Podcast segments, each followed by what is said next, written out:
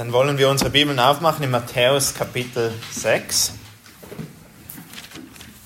Und Im Sommer habe ich angefangen, eine Reihe hier in Basel über das Unser Vater. Und ich habe eine Übersicht gemacht im Sommer, einfach ganz kurz über das Unser Vater. Und heute wollen wir uns dann die Anrede von diesem Unser Vater anschauen. Aber ich lese einfach das Unser Vater uns einmal nochmal vor. Wir kennen es alle gut, somit wollen wir ganz gut zuhören und vielleicht auch das beten und uns überlegen, was bedeutet, bedeutet dann ganz genau dieses Gebet. Unser Vater, der du bist im Himmel, geheiligt werde dein Name, dein Reich komme, dein Wille geschehe, wie im Himmel, so auch auf Erden. Gib uns heute unser tägliches Brot und vergib uns unsere Schulden, wie auch wir vergeben unseren Schuldnern. Und führe uns nicht in Versuchung, sondern errette uns von dem Bösen. Denn dein ist das Reich, die Kraft und die Herrlichkeit in Ewigkeit. Amen. Lass uns kurz beten. O Herr, im Psalm 43 nach dem Psalm, den wir gesungen haben, und Teil davon heißt es, sende dein Licht und deine Wahrheit. Sie sollen uns leiten zu deinem heiligen Berg und zu deinen Wohnungen, Herr. Und wir möchten dich bitten, dass du auch heute Morgen ganz speziell in diesem Predigtwort dein Licht und deine Wahrheit sendest. Und dass wir es verstehen, sodass wir in deinen Thronraum mit Verständnis eintreten und dich im Glauben sehen dürfen. Amen. So wie ich bereits gesagt habe, ich habe eine Einleitung gemacht und heute fangen wir mit dem Inhalt selbst an. Und zwar kommen wir noch nicht zu den Anliegen von diesem Unser Vater selbst, sondern wir kommen zur Anrede. Und hier geht es mehr eigentlich darum, nicht was wir beten sollen, sondern wie wir beten sollen, mit welcher Einstellung wir beten sollen und wie wir vor Gott treten sollen. Und die Anrede ist ganz einfach, unser Vater, der du bist im Himmel. Kinder, kennt ihr diese Anrede? Unser Vater, der du bist im Himmel. Und heute werden wir uns ganz speziell auf diese Anrede fokussieren. Der Schwerpunkt ist eben nicht so sehr, was wir genau beten sollen, sondern wie wir beten sollen, wie wir vor Gott treten können. Und Kinder, das ist vielleicht auch ganz wichtig für euch, denn ihr alle habt ja einen Vater oder eine Mutter oder Leute, die auf euch achten und auf euch aufpassen. Und somit könnt ihr das vielleicht auch heute ganz besonders verstehen. Und wir fragen uns einfach die Frage, was lehrt uns die Anrede des Vaterunsers? Und der Titel ist ganz einfach, die Anrede des Vaterunsers. Erstens, unser Vater. Zweitens, der du bist im Himmel. Erster Punkt, unser Vater. Nun, wir wissen, dass in der Bibel das Wort Vater auf verschiedene Arten gebraucht wird. Zum einen wird es auch gebraucht um die Beziehung zwischen einfach fleischlichen oder leiblichen Vätern und Söhnen zu beschreiben.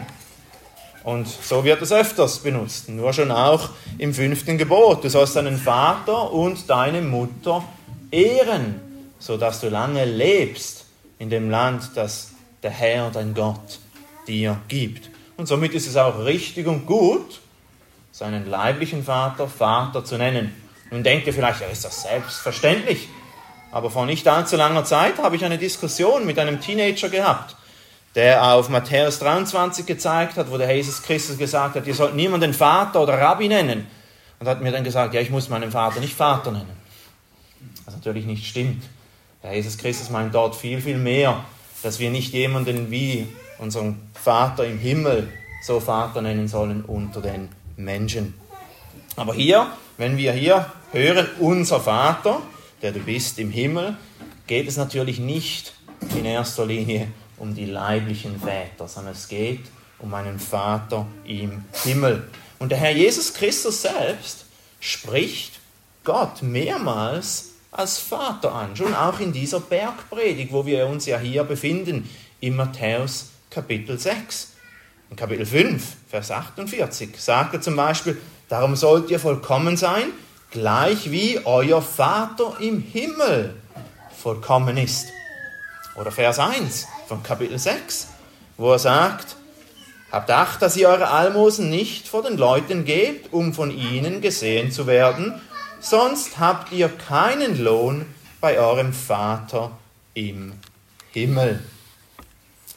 Nun aber, wie bedeutet das ganz genau? Oder was bedeutet das ganz genau? Dass Gott, der im Himmel ist, ein Vater ist. Auch hier gibt es verschiedene Arten, wie das verstanden werden kann und auch verschiedene Arten, wie die Bibel das verwendet. Zum einen verwendet es manchmal die Art Vater, um zu bezeichnen, dass Gott der Schöpfer von allen Menschen ist. Also auf eine Art und Weise ist er eigentlich Vater aller Menschen. Wir sehen das in der Bibel in Malachi Kapitel 2, Vers 10, wo es heißt, haben wir nicht alle einen Vater? Hat uns nicht ein Gott erschaffen?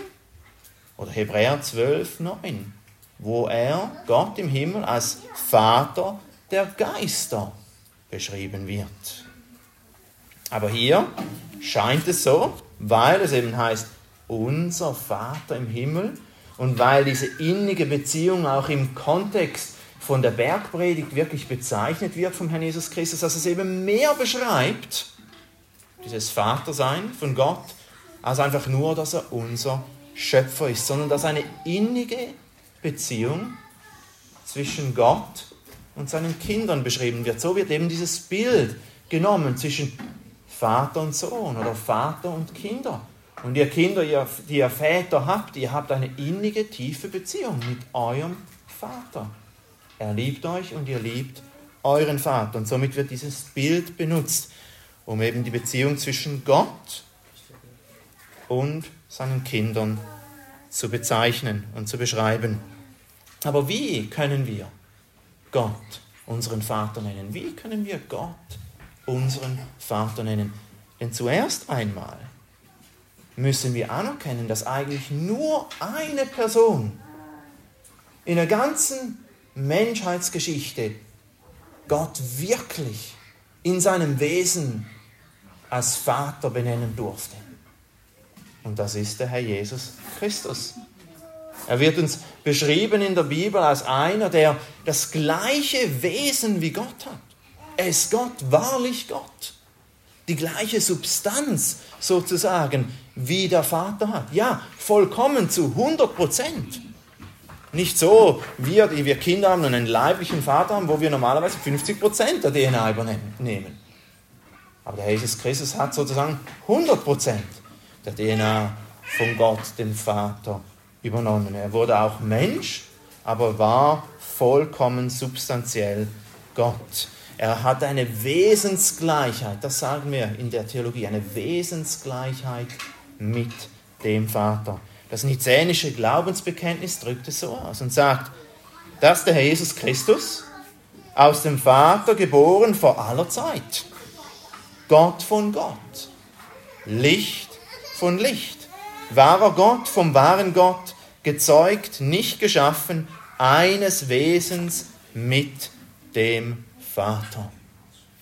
Und so wurde er danach von den Jüngern beschrieben, in Johannes Kapitel 1. Und wir sahen seine Herrlichkeit, eine Herrlichkeit, als es eingeboren vom Vater voller Gnade und Wahrheit. Der Jesus Christus ist der ewige Sohn Gottes und er konnte wirklich Gott seinen Vater nennen. Er ist nicht der Vater, aber er ist Gott. Er ist der Sohn, wie der Vater nicht der Sohn ist. Hier gibt es eine Unterscheidung. Aber sie haben eine Wesensgleichheit. Und weil er eben der Sohn Gottes ist, konnte er seinen Vater im Himmel auch wirklich Vater nennen. Und das tat er dann schon ganz früh in seinem Dienst mit zwölf Jahren im Tempel, hat er Gott seinen Vater genannt. Das hat sich zu dieser Zeit kaum ein Jude getraut, das zu sagen. Im Alten Testament kommt es ein paar wenige Male vor, wo Gott als Vater bezeichnet wird. Wir haben es zusammen gelesen, Jesaja 63 zum Beispiel. Dass eben nicht Abraham oder Israel, äh Israel, also heißt Jakob, ihr Vater war, sondern Gott ist eigentlich wirklich unser Vater. Aber dann kommt der Jesus Christus mit zwölf Jahren und sagt, ich muss in den Dingen meines Vaters sein. Und wir sehen dann nachher, dass das dann auch den Pharisäern ein bisschen sauer und übel aufgestoßen ist. Dass er Gott immer seinen Vater genannt hat. Zum Beispiel in Johannes Kapitel 5. Und dort sehen wir in Vers 18, wie sie ihn töten wollten. Und der Grund wird gegeben, warum sie ihn töten wollten. Kapitel 5, Vers 18. Darum suchten die Juden nun noch mehr, ihn zu töten, weil er nicht nur den Sabbat brach, gemäß ihren Regeln, nicht gemäß Gottes Regeln, sondern auch Gott seinen eigenen Vater nannte, womit er sich selbst Gott gleich macht. Also Christus hat die Bezeichnung Vater irgendwie so benutzt, dass er ihnen ganz klar machte, dass er diese Beziehung hat und dass er eben eine Wesensgleichheit mit Gott, dem Vater im Himmel hat. Und der Jesus Christus war eigentlich der Einzige, der so etwas sagen durfte, dass Gott sein Vater ist. Und wie sollen wir nun sagen, unser Vater? Das sollte uns eigentlich verwundern, wenn wir hier zu Matthäus 6 kommen, zum unser Vater kommen. Soll es uns verwundern, dass Christus uns und die Jünger so angeleitet hat, dass wir sagen sollen, unser Vater, der du bist im Himmel. Denn von Natur aus sind wir eigentlich Sünder. Sind wir Feinde Gottes. Ja, so, so sehr, dass selbst die Pharisäer in all ihrer, ihrem Prunk, ihrer äußerlichen Heiligkeit sich nicht getraut haben, Gott ihren Vater zu nennen.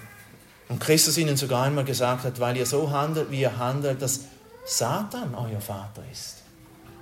Wie das von jedem einzelnen Menschen ist der einfach in der natürlichen Geburt weiterlebt und keine Wiedergeburt hat. Wie können wir sagen, dass Gott unser Vater ist? Wir sollen staunen, wenn wir das lesen in Matthäus 6. Wir sollen auch staunen, wenn wir in Johannes 20 etwas Ähnliches lesen. Bevor der Herr Jesus Christus hinauffuhr, sagt er den, den Jüngern, sagt er ganz speziell Maria Magdalena, und er sagt, geh aber zu meinen Brüdern und sage ihnen, ich fahre auf zu meinem Vater und eurem Vater, zu meinem Gott und eurem Gott. Wie kann das geschehen? Nun, wir wissen es hoffentlich alle, wie das geschehen kann. Und zwar, dass wir verbunden sind mit dem einzig geborenen Sohn, dem Herrn Jesus Christus, durch den Glauben. Wenn wir an ihn glauben, wenn wir auf ihn alleine hoffen für unsere Erlösung, wenn wir, wie unser Katechismus sagt, diesen wahren Glauben hat und der wird beschrieben, was ist Glaube an Jesus Christus? Glaube an Jesus Christus ist eine rettende Gnade, wodurch wir ihn empfangen und in ihm allein ruhen für unsere Errettung, wie er uns im Evangelium angeboten wird. Wenn wir an diesen Jesus glauben, der uns im Evangelium präsentiert wird und angeboten wird, dann sind wir durch den Glauben wegen dem Werk des Heiligen Geistes mit ihm verbunden und dann sieht uns Gott nur noch im Herrn Jesus Christus. Und dann können wir eben sagen, unser Vater. Darum kann der Herr Jesus Christus sagen, ich gehe hoch zu meinem Vater und eurem Vater, zu meinem Gott und eurem Gott. Und etwas verändert sich dann wirklich in der Stellung von uns. Wir sind dann nicht mehr Kinder des Satans, sondern Kinder Gottes, des Schöpfers. Wir sind dann wirklich vereinigt mit dem Herrn Jesus Christus, mit ihm gestorben. Unser alter Leib ist gestorben am Kreuz. Lebt nicht mehr der alte Mann, der alte Mensch. Und wir sind auferstanden im neuen Menschen, in Christus. Und leben nun in ihm. Und in ihm werden wir geheiligt und gereinigt. Und in ihm können wir sagen, unser Vater, unser Vater. Und das ist so wichtig. Denn im Glauben haben wir das gleiche Recht, Vater zu sagen, wie der Herr Jesus Christus. Ja, im Wesen werden wir nie wie der Sohn Gottes sein, haben wir das gleiche Recht wie der Herr Jesus Christus zu sagen, unser Vater. Unser Vater. Denn das Aufrufen von Gott als unseren Vater basiert alleine auf dem Werk vom Herrn Jesus Christus und wird uns zugerechnet. Und auch unsere Kindschaft wird uns zugerechnet. Und wenn wir das nächste Mal sagen, unser Vater, und wir werden es ja heute noch in der Liturgie beten, sollen wir wirklich daran denken, wir können es mit vollem Recht sagen, mit dem gleichen Recht wie der Herr Jesus Christus. Und gibt das nicht eine gewaltige, kindliche Zuversicht? Eine kindliche Zuversicht. Ist es nicht so, dass Kinder grundsätzlich gerne zum Vater kommen? Und fragen nach guten Dingen, weil es ihnen ganz speziell vielleicht nicht so gut geht oder wenn sie etwas brauchen. Und würden gute irdische Väter sie zurückweisen? Nein, natürlich nicht. Und genau dieses Beispiel gebraucht der Jesus Christus auch ein bisschen später, in Matthäus Kapitel 7, wo er sagt, oder ist unter euch ein Mensch, der, wenn sein Sohn ihn um Brot bittet, ihm einen Stein gibt, und wenn er um einen Fisch bittet, ihm eine Schlange gibt, wenn nun ihr, die ihr böse seid, im Verhältnis zu Gott, euren Kindern gute Gaben zu geben versteht, wie viel mehr wird euer Vater im Himmel denen Gutes geben, die ihn bitten. Wir können mit einer kindlichen Vertrautheit und Zuversicht vor Gott kommen. Christus sagt, weil er mich hört, wird er auch euch hören weil ein guter Vater im Himmel ist, wird er euch hören noch viel mehr als der liebenswürdigste Vater, den ihr euch vorstellen könnt. Er wird hören. Er wird das Gute geben. Oh, und wir wissen, das Gute ist nicht immer das, was wir erbeten von ihm. Er wird uns das Gute geben. Und da können wir kindliche Zuversicht haben. Aber schließlich sollen wir auch kindliche Ehrfurcht haben. Denn das bezeichnet das auch unser Vater, unsere leiblichen Väter. Da können wir Zuversicht haben, können wir Vertrauen haben, dass sie uns hören, können wir in ihre Arme rennen und sie werden uns hören und sie werden uns umarmen.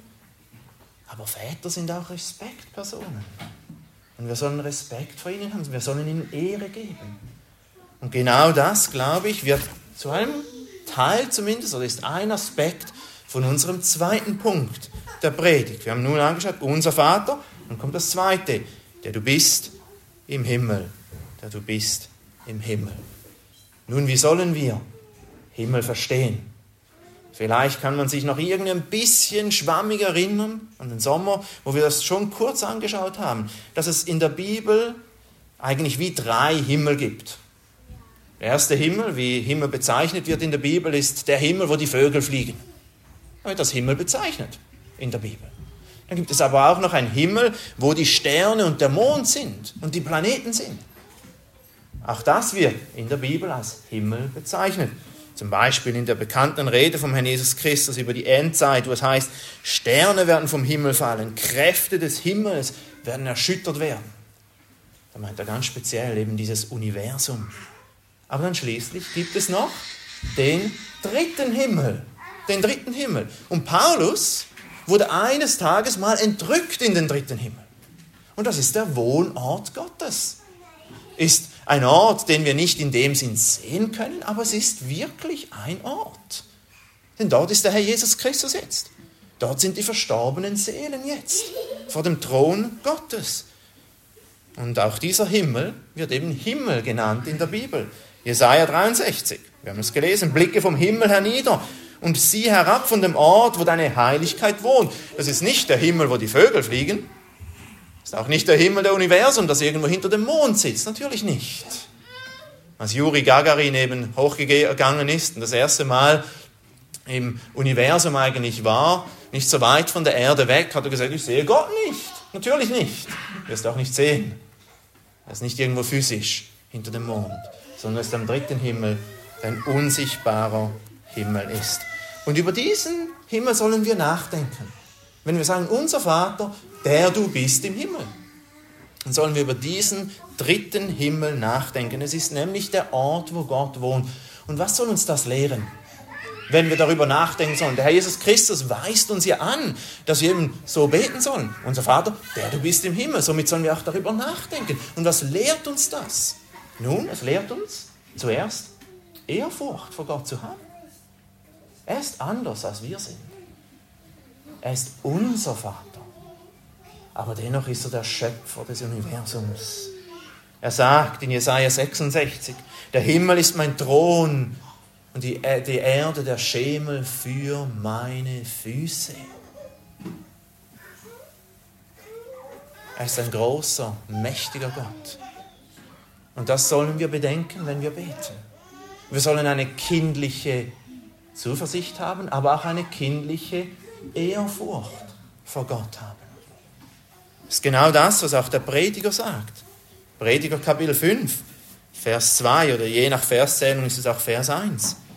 Und dort heißt es, übereile dich nicht mit deinem Mund und lass dein Herz keine unbesonnenen Worte vor Gott aussprechen. Hier redet es über das Gebet. Warum sollen wir keine unbesonnenen Worte aussprechen? Denn Gott ist im Himmel und du bist auf der Erde. Darum sollst du nicht viele Worte machen. Das heißt natürlich nicht, dass wir nicht lange beten dürfen, aber wir sollen nicht gedankenlos viele Worte machen. Denn er ist im Himmel, wir sind auf der Erde. Gott tut all das, was ihm gefällt. Wir sind Menschen und somit sollen wir eine kindliche Ehrfurcht haben. Das Zweite, das wir aber auch bedenken sollen, wenn wir das hören und das beten, unser Vater, der du bist im Himmel, ist, dass wir staunen dürfen über die gewaltige Güte Gottes. Er, der so mächtig ist und uns eigentlich nicht brauchen würde, überhaupt nicht, und uns auch nicht braucht, sagt zu uns, ihr könnt mich im Herrn Jesus Christus Vater nennen. Ihr könnt vor mich treten und in meine Arme rennen. Obwohl wir eigentlich nicht viel miteinander zu tun haben und nicht ähnlich sind. Aber dennoch gibt uns Gott diese Möglichkeit. Und das soll uns im Gebet zum Staunen und zum Lobpreis bringen. Kindliche Ehrfurcht, aber auch Staunen und Freude. Und das Dritte, das wir bedenken sollen, wenn wir beten, unser Vater, der du bist im Himmel, ist, dass es unsere Probleme kleiner macht, wenn wir über die Macht und Herrlichkeit Gottes nachdenken. Ja, zum einen sollen wir darüber nachdenken, dass der, der im Himmel ist, ja Macht hat, alles zu verändern und auch unsere größeren Probleme lösen kann. Ich bin gerade in meiner persönlichen Lesung zu Josaphat gekommen 2. Chronik 20. Und dort sehen wir, wie Josaphat vor einer großen anderen Armee steht und, und Angst hat und sagt, wir sind nicht mächtig genug, um uns zu verteidigen. Und was betet er mit dem Volk? Wir wissen nicht, was wir tun sollen, sondern auf dich sind unsere Augen gerichtet, um zu wissen, er ist im Himmel, er kann alles tun. Er kann auch unsere großen Probleme in kleine Probleme verändern oder sogar hinwegtun unsere großen Nöte in kleine Nöte verändern oder sie sogar hinwegtun. Und wenn wir das getan haben, was wir tun können, können wir alles getrost in die Hände Gottes geben, denn der Er ist im Himmel und seine Sache ist der Kampf. Seine Sache ist der Kampf. Und gleichzeitig, wenn wir eben vor Problemen stehen und darüber nachsinnen, dass er im Himmel ist, dann sollen wir auch daran denken, dass eines Tages, liebe Geschwister, eines Tages selbst die größten Probleme werden uns winzig. Weil eines Tages werden wir bei ihm sein und werden nicht mehr darüber nachdenken. All diese echten Schwierigkeiten und Nöte, die wir haben, aber dennoch werden sie so klein sein. Das ist nicht genau das, was der Apostel Paulus in 2. Korinther Kapitel 4 sagt. Und und auch hier, liebe Geschwister, der Apostel Paulus, der hatte viele Nöte. Er wusste sehr, sehr wohl, dass es viele echte Schwierigkeiten in unserem Leben gibt. Und was sagt er? Denn unsere Bedrängnis, die schnell vorübergehend und leicht ist. Was? Unsere Bedrängnis, er wurde ausgepeitscht, verfolgt, gesteinigt. Sie ist leicht und schnell. Verschafft uns eine ewige und über alle Maßen gewichtige Herrlichkeit, da wir nicht auf das Sichtbare sehen, sondern auf das Unsichtbare. Unser Vater, der du bist im Himmel. Denn was sichtbar ist, das ist zeitlich. Was aber unsichtbar ist, das ist ewig. Somit können wir darüber nachsinnen. Und hoffentlich werden dann auch unsere Probleme kleiner, wie sie kleiner geworden sind für den Apostel Paulus. All diese Dinge sollen wir bedenken, wenn wir sagen, du bist im Himmel. Nun aber könnte vielleicht noch ein Einwand gebraucht werden ein Einwand, liebe Kinder, und wir denken, aber wenn er im Himmel ist, dann ist er ja ganz weit weg. Dann ist er ja ganz weit weg. Nein, ist er nicht. Natürlich ist der dritte Himmel ganz speziell der Ort seiner Herrlichkeit, aber er ist eben gekommen im Herrn Jesus Christus, wo ganz speziell seine Herrlichkeit nun heute ist, der Tempel Gottes. Er ist jetzt auch im Himmel zur Rechten des Vaters, aber Gott füllt dennoch die Himmel und die Erde aus. Er hört dennoch alles, was wir beten. Er ist nicht fern. Und der Herr Jesus Christus, der ja unser Mittler ist, ist nun zur Rechten des Vaters. Und Robert Murray McChain hat einmal herrlich gesagt, über auch diese Distanz eigentlich wie nachdenken. Ja, der Jesus Christus ist nicht bei uns. Durch seinen Geist ist er unter uns und bei uns, hört alles, sieht alles, betet für uns. Aber Robert Murray McChaney hat mal gesagt, wenn ich Christus im Raum neben mich oder neben mir für mich beten hörte, also denkt darüber nach, wenn er direkt neben mir wäre im Raum und beten würde für mich und ich würde ihn hören, dann würde ich eine Million von Feinden nicht fürchten. Aber dann sagt er, Distanz macht keine Rolle, äh, spielt keine Rolle. Er betet für mich. Genau so ist es. Die Distanz spielt keine Rolle. Er betet für uns.